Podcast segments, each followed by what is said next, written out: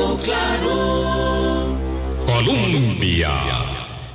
Con un país en sintonía, ¿qué tal? ¿Cómo están? Muy buenos días, bienvenidas, bienvenidos a nuestra ventana de opinión. Hoy es miércoles 6 de diciembre, de aquí hasta el viernes 15. Estaremos con ustedes todos los días y luego daremos paso a la edición de la Vuelta Ciclística a Costa Rica, la que es habitual, dichosamente, para disfrute de tantas y tantas comunidades, tantas y tantas personas que a lo largo y ancho de sectores importantes del territorio nacional, no digamos de todo, pero pueden eh, sí conectarse y disfrutar eh, de este evento que es tan, mm, digamos, consustancial a nuestra Navidad. Nosotros tenemos esta tradición de una vuelta ciclística en Navidad y bueno, hasta el 25 de diciembre, que es el giro presidente y la vuelta eh, con la que se cierra. eh, Estaremos, por supuesto, en receso para volver con ustedes el lunes 26. Boris, ¿qué tal? ¿Cómo estás? Muy bien, Vilma, buenos días y buenos días a todos los amigos y amigas de Hablando Claro. Aquí ya de veras disfrutando de estos días que son soleados, fresquitos, a pesar de que nos anuncian un, un empuje frío fuerte, pero son días muy agradables. Sí, muy ha habido ricos. unas tardes calurositas, por Sí. cierto. Apenas es miércoles, apenas hoy es miércoles de una semana intensa de noticias y tenemos dos hechos relevantes en el sistema financiero nacional que por supuesto nos obligan a poner la mirada en la circunstancia de cómo la mm, institucionalidad del sistema financiero se acomoda frente a sus propios vaivenes. Y no ha sido un año fácil en torno a este mm, sector, pero la renuncia de don Alberto Zen como el presidente y como miembro también de la, eh, de la CONACIF, de la Comisión eh, o del Consejo de Auti- eh, siempre me cuesta mucho De supervisión eh, de financiera. supervisión financiera decir eh, toda la toda la nominación completa como presidente y miembro de CONACIF, repito, fue muy sorpresiva. Y no habían pasado 24 horas cuando se anunciaba por parte del Banco Nacional la eh, renuncia de su eh, gerente general, don Bernardo Alfaro. De modo que, por supuesto, ello nos permite poner foco en este sector y hablar un poco también de otros temas correlacionados como eh, el precio del dólar, que siempre es un tema que está ahí presente y de muchísimo interés para todas las personas. Don Gerardo Corrales nos acompaña esta mañana. Hágase un poquito más para acá, don Gerardo. Un poquito más así, exactamente, así tiene mejor, mejor eh, captación de la cámara. Gracias, muchísimas gracias por eh, atendernos y acompañarnos esta mañana con un cafecito, don Gerardo. No, gracias a usted, doña Vilma. eh, a Vilma también, este, desearles ante todo feliz Navidad y un próspero año 2024. Yo esperaría mejor que este 2023. Sí. que ha estado bien movido, ha estado bien eh, complicado. Y sí, como eh, miembro que fui del sistema financiero, pues yo he estado impactado por todo lo que ha estado eh, sucediendo, de lo cual podemos ampliar eh, un poco más, especialmente porque el sistema financiero se construye con base en cimientos de estabilidad, de Sí. confianza, de certidumbre. No de sobresaltos. no de sobresaltos y de credibilidad. Y eh, no es sino hasta que eh, sucedieran estos eh, eventos que para mí son inéditos, que uno mismo este, se empieza a cuestionar, bueno, cómo es que las entidades que están al frente del sistema financiero nacional, eh, primero el Banco Central, que claramente es el ente rector del sistema financiero, pero luego tiene otras dos eh, entidades, una que es el CONACIF, el Consejo Nacional de Supervisión del Sistema eh, Financiero, y el otro es la Superintendencia General de Entidades Financieras, que es un órgano de desconcentración máxima. Quiere decir que el Banco Central no puede ingerir, eh, no puede mm, intervenir, no puede dictar este, instrucciones eh, a la SUGEF, sino que es un ente autónomo,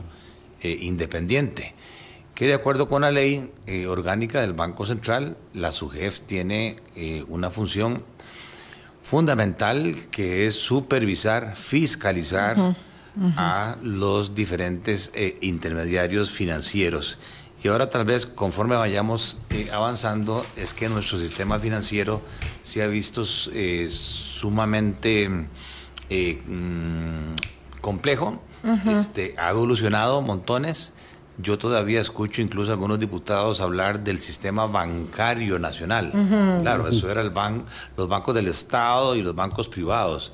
Pero hoy hay mucho más intermediarios financieros que captan recursos del público, le prestan al público y la dimensión del sistema financiero es una que a cualquiera asustaría porque maneja activos que superan los 70 mil millones de de dólares.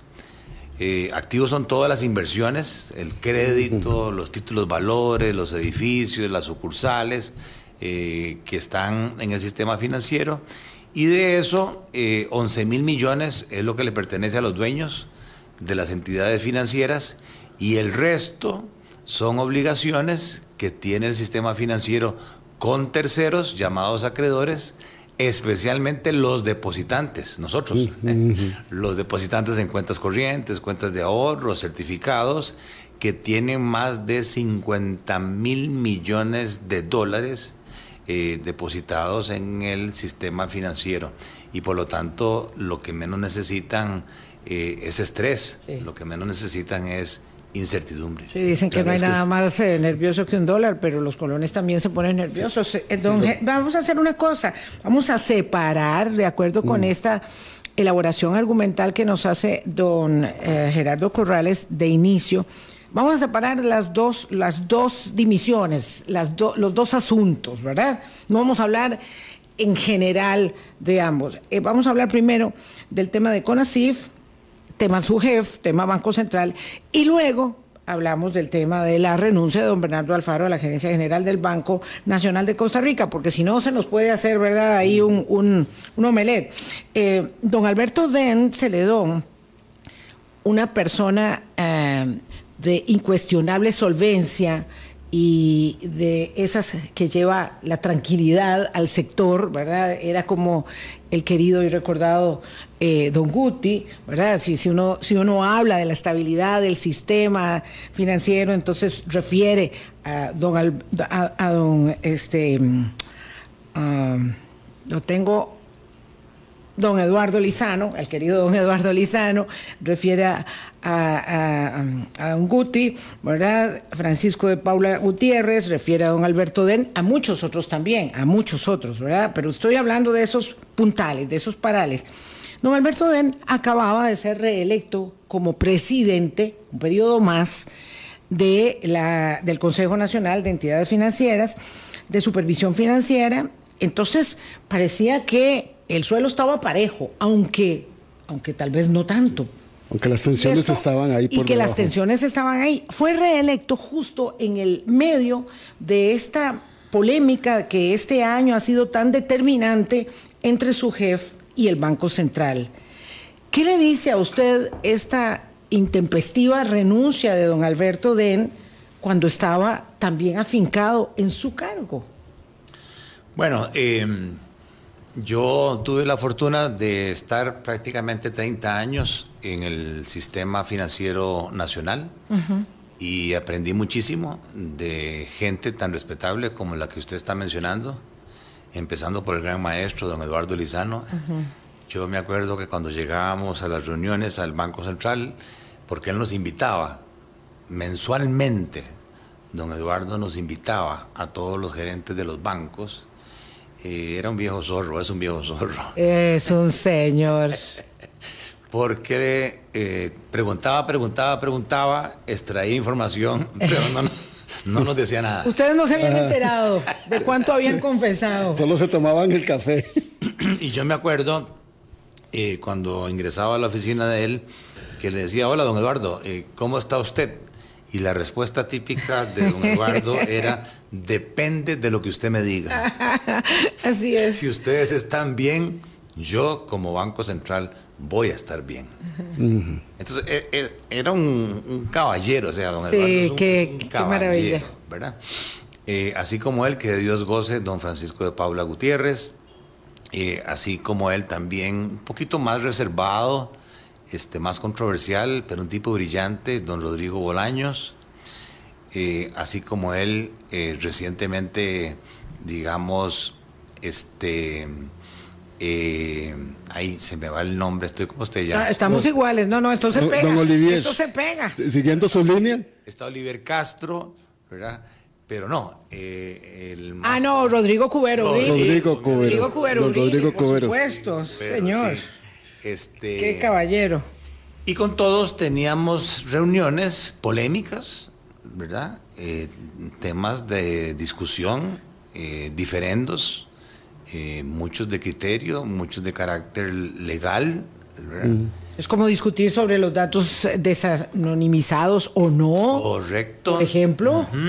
Muy Y fuerte. siempre eh, habían cuatro abogados y ocho opiniones, pero siempre, siempre eh, prevaleció el objetivo de la ley del Banco Central, el, artículo número dos, que si bien es cierto lo establece como un objetivo subsidiario, eh, no por ello menos importante que una función tanto del Banco Central como de la SUGEF, del CONACIF, de los intermediarios, es buscar la estabilidad del sistema eh, financiero. Y siempre limpiábamos los trapos sucios, como en cualquier hogar, siempre hay trapos sucios, en privado. Sí, sí. nunca trascendió a la opinión pública eh, divergencias que teníamos, eh, salvo quizás en un par de ocasiones que Dios goce, hubo algún momento algunos conflictos con don Mario Barrenechea, que era muy particular. Muy sui generis, muy sui generis.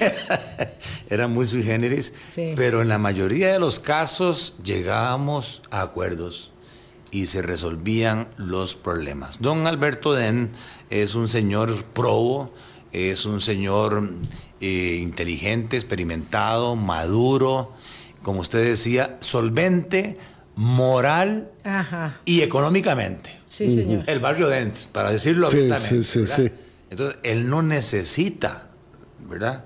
Eh, la- la- el, hono- el honorario, la dieta, o no sé si es a honor en lo que se paga ahí en el CONACIF, sino que estoy totalmente seguro que su función ya por años era desinteresada en función de contribuirle al país, como fue también ministro de Hacienda.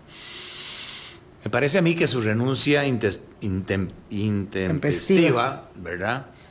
Eh, y aquí, pues, lo que voy a decir, mm, no tengo así los, los detalles, pero uno más o menos olfatea, no nació ayer, Eh, y creo que es la raíz del problema.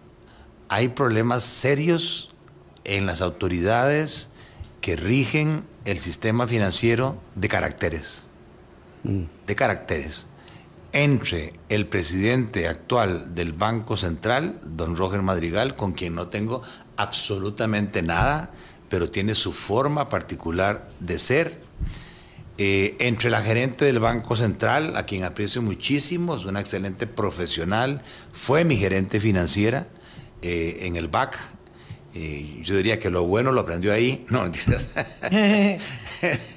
entre Rocío Aguilar, la superintendente este, de entidades financieras, y entre don Alberto Dent. Eh, cada uno de ellos, yo los conozco, son apasionados, eh, cada uno de ellos tiene sus formas de ser y me parece a mí que ha habido divergencias no solamente de fondo, eh, sino también de forma y me parece que también de carácter personal que incluso para mí sorpresivo, inédito, eh, empezar a hablar de denuncias penales, Ajá, de acusaciones Terrible. penales. Entonces, si yo estuviera en los zapatos de don Alberto con la solvencia moral y económica Sí. que él tiene, ¿para qué me voy a estar comprando a la edad que él tiene esos pleitos. Entonces yo creo que tal vez por consejo de su señora esposa, quien yo aprecio muchísimo, de sus mismos hijos, papá, o sea, ¿por qué no te venís a disfrutar eh, de, De tu vida, tus hijos, tus nietos. Tus hijos, ¿verdad? Sí, sí. Este, a él le encanta mucho viajar, eh, a él le encanta mucho el tema de la cacería. Entonces yo conociéndolo me parece que trató de llegar a entendimientos, trató de limar asperezas y al darse cuenta que era imposible, Desiste. tomó la decisión de tirar la toalla. Don Esa Gerardo, es mi lectura. sí. Don, Gerardo, qué planteado triste. como usted lo está haciendo, el sistema financiero nacional no tiene problemas. Pero podrían generar estos roces de personalidad, estos desacuerdos, de profundizarse, sí podrían generar algún problema. Muy buena pregunta, Boris. Este, vamos a ver, eh, yo estaba hablando un poco de la complejidad del sistema financiero. Es que antes nosotros pensábamos en el Banco Nacional, en el Banco de Costa Rica, el Banco Crédito. El Crédito Agrícola, el Goce, puede contar. el Banco Anglo, Sí. ¿verdad? Y unos cinco bancos privados, Interfin, Banex, eh, BFA, Cofisa, ¿verdad? Banco Continental, y eso era. Eh, me tomé el rato de ver las cifras. Eh, hoy tenemos los dos bancos del Estado, el Nacional, el Costa Rica.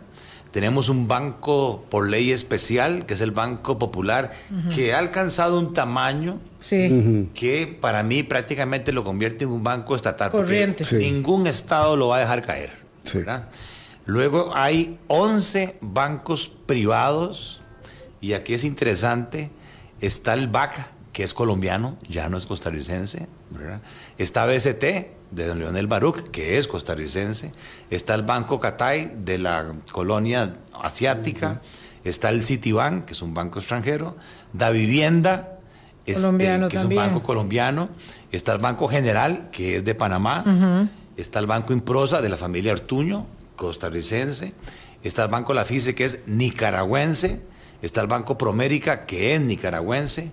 Está Prival, que es panameño. Y está Scotiabank, que es canadiense. Si ven, la mayoría de los bancos privados No ya son no son costarricenses. costarricenses, ¿verdad? Es la minoría.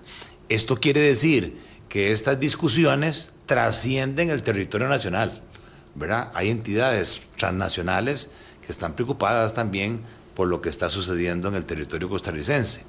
Luego tenemos cinco financieras que son como bancos en pequeñito. Tenemos la Caja del Ande, que es un monstruo. Y a veces la gente Entre no las se da cuenta. financieras está esa. No, O aparte, esa es aparte. aparte. Ah, Ok, la caja de La caja de Alande, la caja de ahorro y préstamo Es de los enorme. educadores tiene el patrimonio más grande de todo el sistema financiero, más que el Banco Nacional. Tiene mil, ¿Más que el banco? Sí. Tiene Oh. 1.500 millones de dólares. Porque ellos tienen un sistema de aportación automática. Sí, Le claro. deducen, ¿verdad? Los educadores. Todos los meses entra. Todos los meses entra, ¿verdad? Entonces es una entidad monstruosa que muchas veces la gente no se da cuenta. Tenemos 21 cooperativas de ahorro y crédito y tenemos las dos mutuales. Eh, yo sigo diciendo la mutual Alajuela, este, aunque ahora Grupo tiene- Mutual. Grupo Mutual Grupo Mutual. y Mutual Cartago. Don Gerardo, a usted y a mí se nos sale la edad por todo lado. Qué barbaridad. No podemos disimular. Sí, Grupo. Mutual y MUCAP, que son sus nombres ahora. Entonces, eso constituye una parte nada más, es lo que se llama el sistema financiero.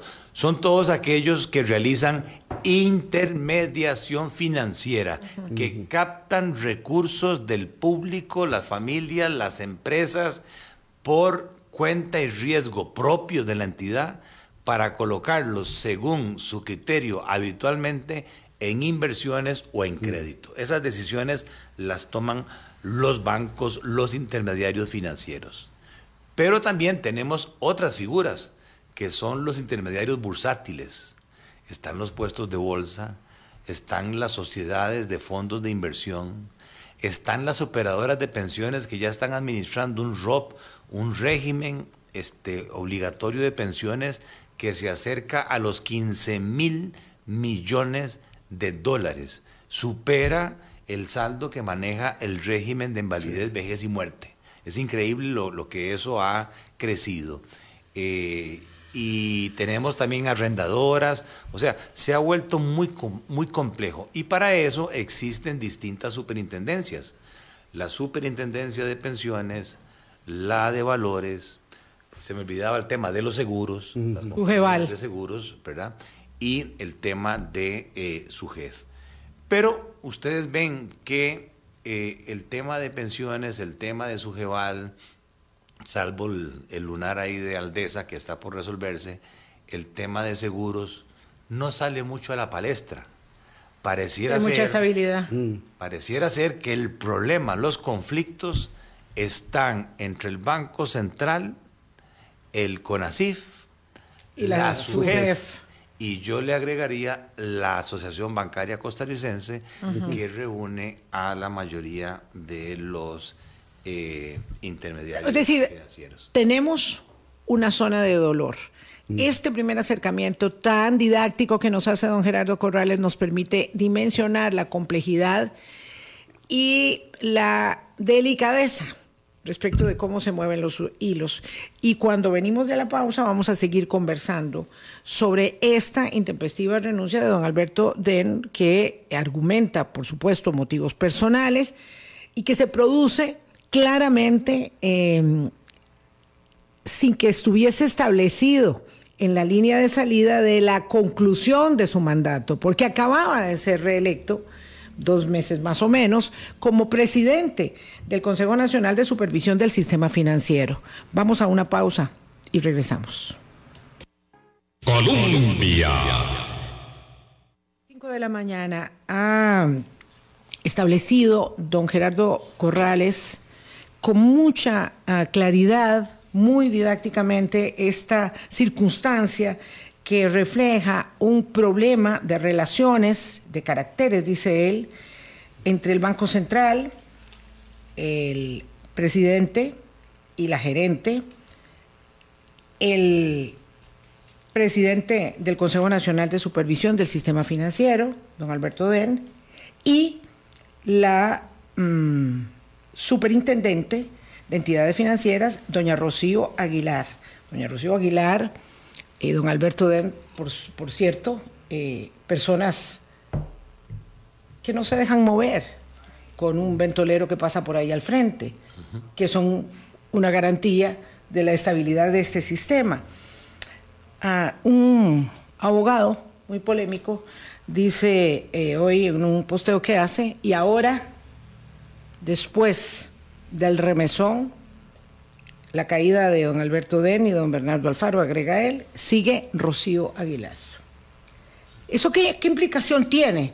Porque evidentemente pareciera darse una presión en el sentido de que la que sigue en la salida sea doña Rocío Aguilar, que dirige la Superintendencia de Entidades Financieras, pero también la muy delicada y neurálgica Superintendencia de Pensiones. Y por otro lado está don Tomás Soley, que dirige la Superintendencia General de Valores y la Superintendencia de Seguros, que acaba de tener semejante encuentro con el Instituto Nacional de Seguros a propósito de la fijación de la tarifa del marchamo para este año, el que está en curso en este momento. Entonces, pareciera que ahí este, no se trata solo de un ventolero, hay toda una formación nubosa en proceso. Eh, claro, como me preguntaba eh, Boris, estos eh, acontecimientos con independencia de las personas involucradas este, definitivamente no son bien vistos, ¿verdad? solamente en el sistema financiero nacional hay prácticamente un millón de deudores personales, ¿verdad? Y tenemos aproximadamente 30 mil personas jurídicas deudoras y también cientos de depositantes. Entonces, claro, eh, si empieza a haber este tipo de movimientos sin mayores justificaciones, simplemente que me voy por motivos personales, cuando realmente uno sabe que están pasando cosas, ¿verdad? En el fondo, eh, la credibilidad de a quien le corresponde velar de nuevo por la estabilidad del sistema empieza a eh, cuestionarse. Eh, y entonces no hay peor situación que haya eh, desconfianza. Eh, yo siempre que digo esto, me acuerdo del 10 y el 11 de agosto del 2004 en el BAC, que con base en un, en un- un rumor claro. infundado, Sí. ¿verdad? que nos iban a intervenir, hubo una corrida masiva de depósitos. Eh, con esto quiero aclarar, porque en algunos programas hay gente que me parece se le va la mano, ¿verdad? Este, no conecta la, la lengua al cerebro y dice, bueno, con esto que pasó en el Banco Nacional, lo que tenemos que ir a hacer es sacar la plata ya a todos, Sí, no. ¿verdad? Por dicha que eso Sí, no, no, pasa aquí. no, o sea, no. que- Eso no que haya un loquito y no, no pasa nada, por dicha. Yo les puedo asegurar que las pruebas que se llaman de estrés, no del estrés que padecemos nosotros, sino del Del estrés, si- sistémico. de los estados financieros, sí, de las eh, entidades han demostrado que hay solidez. Y mucho de eso obedece a la dirección de don Alberto Dent, ¿verdad? Este, que ha tratado de seguir al pie de la letra las recomendaciones del Comité de Basilea, que son normas internacionales, mejores prácticas eh, internacionales, y han pasado la prueba. Entonces, eh, yo creo que los depositantes pueden estar tranquilos que no estamos a las vísperas de una crisis de carácter eh, financiero. Pero sí no deja de preocupar eh, que quienes tienen que ser el ejemplo de comunicación, de coordinación, es que señores, estamos hablando que son parte de la misma estructura organizacional. El Banco Central es el ente Sí, rector. sí, sí. Este, el CONACIF es como la junta directiva de las superintendencias, ¿verdad? Y luego están las superintendencias encargadas de la supervisión y de la fiscalización de los intermediarios, sean estos financieros o bursátiles. Quiere decir que entre ellos debería haber una comunicación fluida, holgada, de confianza, ¿verdad? Continua. Es más, Sí, si nadie está hablando de una Arcadia de, de- de- de celestial, eh, sino que sepan, como usted decía al principio, resolver sus diferencias, que las hay, sus tiranteses, que las hay, y que no lleguemos a establecer que para decidir si técnica, eh, legal eh, y políticamente hablando es conveniente entregar datos desanonimizados de los clientes o no, tengamos que terminar en el Ministerio Público. Correcto. Y ahí voy a la ley. La ley del Banco Central de Costa Rica fue totalmente modificada en el año 1995. Eh, como, les, como les decía, en el artículo 2 habla de una función básica que es eh, mantener la estabilidad eh, del sistema financiero. Eh, pero además, el artículo 29 le le da la responsabilidad a la presidencia del Banco Central. Es el presidente del Banco Central quien literalmente, dice la ley, es la máxima representación del Banco Central en materia de gobierno y en el manejo de sus relaciones con otras entidades y organismos financieros internacionales. Y dentro de las funciones de ese artículo 29 dice el inciso E, atender las relaciones con los personeros del Estado, los bancos, las entidades autónomas y las entidades financieras del país. Y por otro lado, el 33 habla de la gerencia general del banco. Y como cualquier gerencia general, dice el 33, le corresponde a la gerencia ejercer las funciones de administración, vigilando la organización y el funcionamiento de las dependencias internas del Banco Central, actuando como superior jerárquico del banco en materia de personal y asegurar un buen gobierno y dirección superior del banco. Yo repito, tengo un gran aprecio por doña Hazel, ella es una excelente profesional, pero me parece, y esto es una lectura desde mil pies este, de altura, es que tal vez el presidente del Banco Central le ha endosado a la gerencia general del banco eh, funciones que no le corresponden. Como Para- ir a poner una denuncia penal contra la superintendente doña Rocío Aguilar. Eso de la denuncia penal sorpresivo, hasta donde yo entiendo, la Junta no tenía conocimiento, ¿verdad? Se le encomienda a la gerencia general, no a la presidencia del Banco Central, o el por qué no es la presidencia del Banco Central quien toma liderazgo, como ha sido en el pasado, llama a cuentas al CONACIF, a la SUGEF, al ABC, lo sienta en la mesa. Hay una cosa que se llama la persuasión moral. Yo me acuerdo que cuando don Eduardo Lizano agarraba el teléfono y lo llamaba a uno. Salga en carrera. y le decía, yo creo que estás teniendo un exceso de exposición en colocación hipotecaria. Sí, don Eduardo, usted tiene razón, déjeme revisar eso, ¿verdad? Sin necesidad de una carta, simplemente una llamada telefónica. Es lo que se llama la persuasión moral, que es un instrumento muy efectivo que tienen los presidentes de los bancos centrales del mundo. Aquí no, yo creo que aquí hemos entrado en una indefinición de toma de decisiones, este, en falta de comunicación. Yo no sé, ¿verdad? Si es que, como dicen, que fue que Rocío se comprometió a dar la información este, nominal de la parte activa, de la parte pasiva, y que después se quitó el tiro. No me consta eso, ¿verdad? Pero cuando yo voy, si yo estuviera ahí, ¿verdad? En la SUGEF y leo el artículo 132 de la ley, dice eh, prohibición, queda prohibido al superintendente, al intendente, a los miembros del, del CONACIF, a los empleados, a los asesores, dar a conocer información relacionada con los documentos, informes u operaciones de las entidades fiscalizadas. La pena de quien viole este artículo será de cuatro a seis años de prisión cuando se trata de información de las entidades o empresas supervisadas por la superintendencia del sistema financiero o de los clientes de dichas entidades o empresas cuando tal información esté protegida por el secreto, la confidencialidad o la prohibición de divulgación. Don Gerardo, la ley está sumamente clara, pero el problema está allí en la propia arquitectura institucional del sistema financiero. ¿Cómo vamos a resolver o cómo prevé usted que se resuelva? Aquí pareciera que se quisiera tener control desde el Banco Central de un control mucho mayor de las entidades supervisa que, supervisan. Pero, pero hay un problema en la arquitectura del, sistema. No, en, la arquitectura no. No, en las relaciones, como lo está exponiendo Claro, pero, pero no en la arquitectura. Claro, yo no soy abogado. Antes de que le escriban por ahí, dice ese mismo artículo, ¿verdad?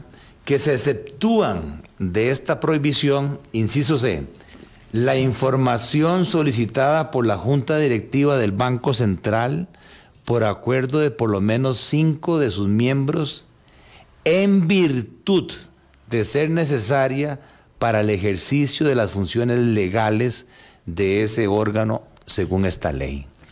Entonces ahí viene la gran discusión. ¿Es la determinación del impacto del cambio climatológico en el riesgo de las carteras crediticias de los bancos una función particular del Banco Central? O eso es una función que le corresponde a la SUGEF en sus labores de fiscalización y de supervisión. Y si fuera a la SUGEF, ¿por qué no el Banco Central solicitarle, mira, necesito esta información de acuerdo con un préstamo con el Fondo Monetario, haceme el cálculo, sin necesidad de... Dame la información. De, la información para hacerlo yo. Información, ¿verdad? Claro, aquí hay una gran discusión legal, ¿verdad? Viene otra nueva ley, que es la ley del Sistema Estadístico Nacional, en donde el Banco Central dice, es que esa ley sí me da a mí las atribuciones correspondientes. Pero es ahí donde yo me voy a la constitución política. Exactamente. porque hay una jerarquía de la norma. Exactamente. Se llama la pirámide de Kelsen. No soy abogado, estoy estudiando Derecho. por eso me sé lo de la pirámide de Kelsen, que por encima de todas las leyes está la constitución política del país. Y cuando no alcanza, vamos a los tratados internacionales. Siempre y cuando defiendan los derechos humanos. Así es. ¿Verdad? Entonces, eh, ese artículo 24 literal dice, se garantiza el derecho a la intimidad, a la libertad y al secreto de las comunicaciones. Son inviolables los documentos privados de los habitantes de la República. Entonces yo leo eso y digo, bueno, ahí está quedando un poco clara la cancha.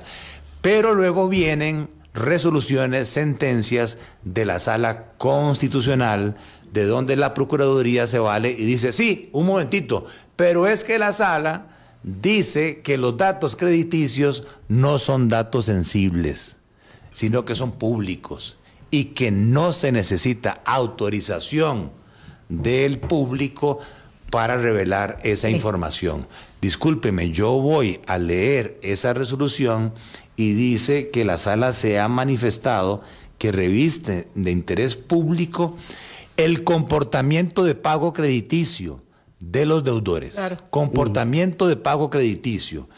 Pero, continúa diciendo, la información crediticia, el expediente crediticio es de carácter privado ya que contiene datos sensibles de las personas involucradas, confidenciales y estrictamente personales que se establecieron en función de una relación contractual entre los bancos y la persona en particular. El clausulado de un contrato, de una cuenta corriente, de un fideicomiso de seguros serán considerados y protegidos por el artículo 24 que le garantiza a los ciudadanos su esfera de intimidad.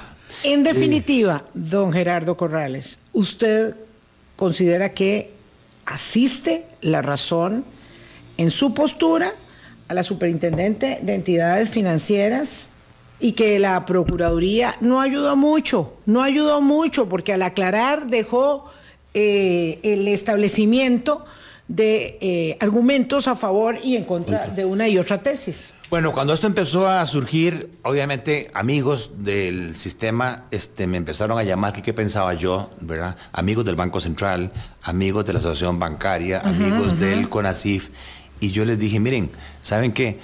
dejen de estar limpiando los trapos sucios en público, porque lo que están haciendo es quitándole credibilidad al sistema. Pero es que ojalá le hubieran pedido ese consejo antes. Cuando se lo pidieron a usted, ya habían demandado a la superintendente eh, en el Ministerio Público, ya tenía que ir como, como imputada a, brindar declaración y, ya el empaste ya estaba hecho. Es uno del año. Lo que les dije fue, dejemos que dentro de esta leguleyada, ¿verdad? Porque ahí y está el PROHAT, y está el sistema estadístico, y está la ley del sistema bancario y la ley del banco. Dejemos que la sala constitucional, con base en el artículo 24, nos diga qué sí es dato sensible, qué no es dato sensible, pero con independencia de eso, yo siendo banquero, me pongo a pensar, yo podría construir un indicador de riesgo del impacto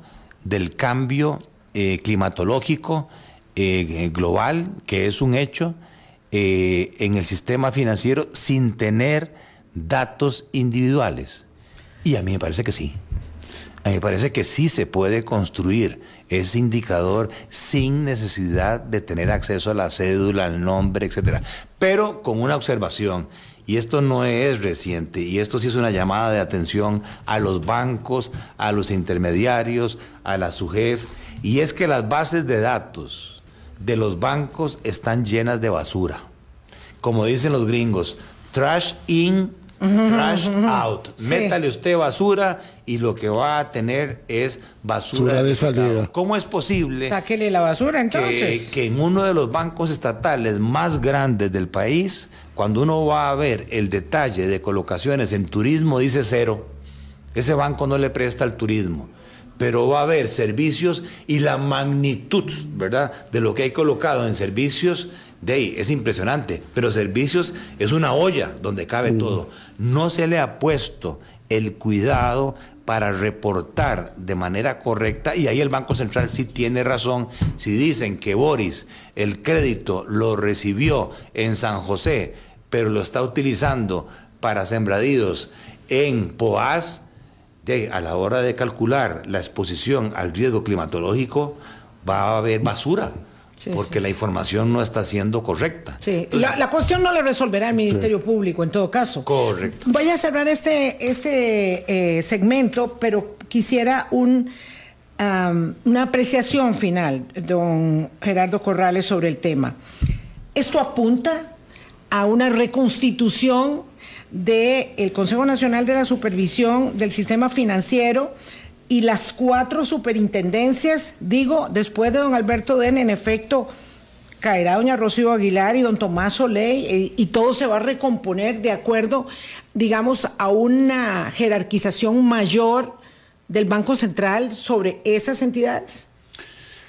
No sabría, pero sí yo quisiera imaginarme que las personas que vengan tengan las mismas calidades, cualidades y si no mayores de los que se están yendo, porque mucho de la credibilidad de estos entes depende de la independencia, depende de el profesionalismo, depende del el criterio propio, este, depende de tener carácter mm. para enfrentársele a quien quiera que sea, para decir en este territorio el lobo que manda soy yo, soy eh, una entidad técnica, científica y estoy ajeno a cualquier tipo de influencias que fue lamentablemente la historia que tuvimos hace 30, 40 años cuando habían piñatas porque los políticos metían la mano dentro de los bancos estatales. ¿Y tendrá claridad las autoridades del Banco Central, don Gerardo, muy rápido, de esto para los nuevos nombramientos?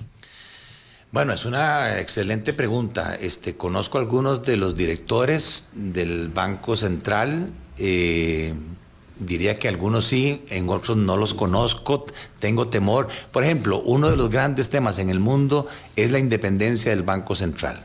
¿verdad? De el, del gobierno, ¿verdad? Entonces yo no entiendo eh, qué hace el presidente del Banco Central metiéndose en un consejo económico, creo que lo llaman ampliado del Poder Ejecutivo. ¿Qué tiene que estar haciendo el presidente del Banco Central en eso? O sea, el Banco Central tiene que ser totalmente independiente. Eh, y eso es una tesis que... Y eso es muy reciente. Claro, cuando firmamos eh, con la OCDE hubo cambios fundamentales mm. eh, para asegurarnos de que el ministro de Hacienda que se sienta en la junta directiva del Banco Central tenga derecho a voz, pero no a voto. Incluso creo que ya no está dentro de la Junta ya, ya pasó ese, ese transitorio, sí. Para garantizar la independencia. ¿Por qué? Porque el poder del Banco Central es muy fuerte. La ley le da la política monetaria, o sea, el Banco Central puede disparar la inflación haciendo emisiones inorgánicas. Perdón, don Gerardo, pero usted sí quiere decir que en este momento el presidente del Banco Central sí asiste a un Consejo Económico ampliado del Ejecutivo. Del Ejecutivo. ¿Y a usted eso no le parece? A mí eso no me parece, ¿verdad? Porque por más que yo esté ahí como oyente, ¿verdad? De ahí, podría algo de ruido no quiero decir con esto, ¿verdad? Este, que se haga premeditadamente, pero uno de los grandes temas que yo cuestiono es el manejo del tipo de cambio. El tipo de cambio 528 se está colones hoy. Este, con un propósito, ¿verdad? Eh, que según el Banco Central fue indirectamente, que incidió en la inflación. Pero claro que incidió. ¿Y cuál es el propósito? de bajar el costo de la vida. Eh, ¿Qué, es lo que hace que la inflación esté negativa en Costa Rica y que seamos el campeón mundial en todo el mundo? De ahí que ha habido una apreciación del colón de junio del año pasado a hoy muy superior a cualquier otro país de un 20%. El colón es la moneda más fuerte del mundo hoy. Y entonces, ¿por qué baja la inflación? Ni nosotros no lo creemos. Boletos aéreos más baratos, precios en dólares, Derivados del petróleo, importación, ¿verdad? Dólares más baratos. Precio de carros nuevos más baratos, ¿verdad?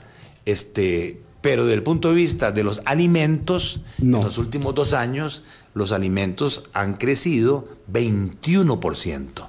Y cuando uno divide por estratos de ingresos, la deflación ha beneficiado más a los ricos que a los segmentos medios y bajos. Entonces yo lo que quiero decir es que si bien es cierto, se manejó la tasa de interés por parte del Banco Central, eso aumentó el premio por ahorrar en colones y eso lo que generó fue una afluencia masiva de dólares que a pesar que hoy el premio prácticamente está en cero, sigue habiendo una magnitud de dólares en el país que ni el mismo Banco Central, yo estoy claro, sabe de dónde están llegando tantos dólares al, país. Y algo huele en Dinamarca. Algo huele mal en y eso Dinamarca. tiene al sector productivo costarricense en una desventaja competitiva, Competitiva muy grande. contra sus competidores. Nos va a faltar otro programa con don Gerardo Corrales, pero este es el que tenemos hoy. Pausa y hablamos unos minutitos del caso puntual del Banco Nacional. Colombia. Con un país en sintonía 8.51 de la mañana, recuerde que nuestros programas los puede escuchar siempre, siempre en eh, todas las aplicaciones, en todas las redes, ahí quedan los programas nuestros, en todas las plataformas, por supuesto. Don Gerardo Corrales ha puesto los puntos sobre las IES. Y aunque vayamos eh, en cierto sentido haciendo especulación, la verdad es que se puede observar lo que está pasando en torno a esta circunstancia tirante entre el Banco Central y eh, las otras entidades de control eh, financiero y bursátil del país. Don eh, Gerardo, solamente tres minutos. Eh, lo cierto es que mm, no es tan sorpresiva, no pareciera ser tan sorpresiva la renuncia del gerente general, don Bernardo Alfaro, a la, eh, al Banco Nacional, como sí pasó con la de don Alberto Den. Era algo que usted podía prever que iba a suceder y que luego de eh, esta extracción tan absurda de recursos que se dio en las bóvedas del Banco Nacional eh, y de su mm, candidatura por el, eh, eh, la Banco presidencia Central. del BESIE, ¿pudiera pasar esto? Pues sí, yo creo que lamentablemente para Bernardo, que es gran amigo y lo conozco y sé que es una persona de valores, este, de, lamentablemente se presentó esta situación de la bóveda que como pasa en fútbol, que se vaya Vladimir, ¿verdad? Cuando el Saprissa está mal, cuando el Saprissa está bien, eh, Que qué se bien- quede. Qué bien Jabón is. pero, nadie, pero nadie habla de Vladimir. Exactamente. Entonces sí, se rompe el hilo por lo más delgado, pero además creo yo, y esto no me consta, eh, Bernardo tiene un, un hijo que es médico. Él ama mucho al Banco Nacional, como William Hayden, que pasó por ahí, mi persona, o sea, a mí me mencionan el BAC y es como que me toca en el corazón, ¿verdad? Yo sigo que- queriendo Sí, uno tiene entidades con las que se casa, se Sí. pone la camiseta y se casa por siempre. Entonces yo creo que él, este, en todo este proceso de descontroles y demás, se angustió demasiado, este, no, no estaba bien de salud, presión alta, etcétera, y me, me parece que el mismo hijo le dijo, ¿sabes qué, papá? ¿Hasta Por qué? tu salud tenés que retirarte. Mi médico, cuando yo tenía 50 años y estaba en el back, me dice, vea Gerardo, usted tiene que entender que el cuerpo humano no tiene overhaul. usted no puede seguir trabajando 17 horas diarias. El cuerpo se lo va a cobrar con un derrame, con un infarto. Usted tiene que cambiar de ritmo de vida. Y usted es muy que- obediente, don Gerardo. Sí. Usted es muy obediente. Sí. ¿Cómo le agradezco que hayamos conversado? Y si estamos viendo, como yo siempre digo eso, y alguna gente me regaña, me dice, qué bárbara, no digas eso. Y yo digo, si estamos viendo el zacate siempre de arriba para abajo, entonces nos encontramos en el 24. Porque sí, ya estamos grandes, pero, pero, pero bueno, pero estamos haciendo caso. Con mucho gusto. Sí, porque hay que analizar cómo se van a resolver las tensiones. Bueno, Eso era lo que ¿quiénes yo quería vienen? preguntar No, ¿y quiénes en la vienen? arquitectura. ¿Y quiénes, ¿Quiénes vienen? vienen? ¿Y ¿A quiénes ponen? Eso Vamos claro. a ¿Y ver, para hay qué? dos cosas rápidas. Dice Sí. don Alejandro Vargas que ya y que también las asociaciones solidaristas captan mucha plata. ¿Ah, Hay sí? que agregarlas Son en la muy lista que grandes. usted hizo. No Son quiero muy grandes, deberle sí. eso a don Alejandro. Y después hay otro señor que dice, bueno, mire, viene la temporada alta de turismo, más dólares llegando. Ya el banco con el primer aporte de eurobonos, muchos, muchos más dólares. Y desde ese punto de vista yo veo que el dólar va a bajar más. Y aquella otra ollilla que va metiendo en la lavandería plata, plata, plata. Eh, va a depender, por ejemplo, yo sigo sin entender cómo si las reservas están en 13 mil millones, seguimos pagando 60 millones de dólares al año por el famoso préstamo del FLAR, 1.200 millones de Del Fondo dólares. Latinoamericano. Prepaguen eso ya. Pero eso también que no le escucha a usted del Banco Central, porque hace mucho, Sí, sí, usted sí, lo dijo aquí, a don Roger Madrigal, paguen rápido ese préstamo. Va a depender también del precio del petróleo, lo que vaya a suceder, va a depender también de las tasas de interés internacionales, lo que vaya a suceder, ¿verdad? Entonces todavía no es posible. Ahora, que el gobierno, que el Banco Central están muy tranquilos con ese tipo de cambio en 530, sin ninguna duda. Y que le entreguen la plata al OIJ, por favor. Hay mucha plata, que se la entreguen al OIJ. hay- que hay es mucha plata. Se requiere. Hay Yo mucha le iba a plata preguntar, por todo pero lado. ya no tuvimos tiempo. Feliz Navidad, don Gerardo. Pásela muy bien. Igualmente, que la pasen muy bien. Y eso falta el tamal. sí, don Gerardo. Es que se vería. No. Se, se se escucharía muy feo comer y hablar. pero- Era por eso nada más. Gracias, hasta mañana, pásenla bien. Hasta luego. Nos, nos encontramos y nos vemos mañana. Así es.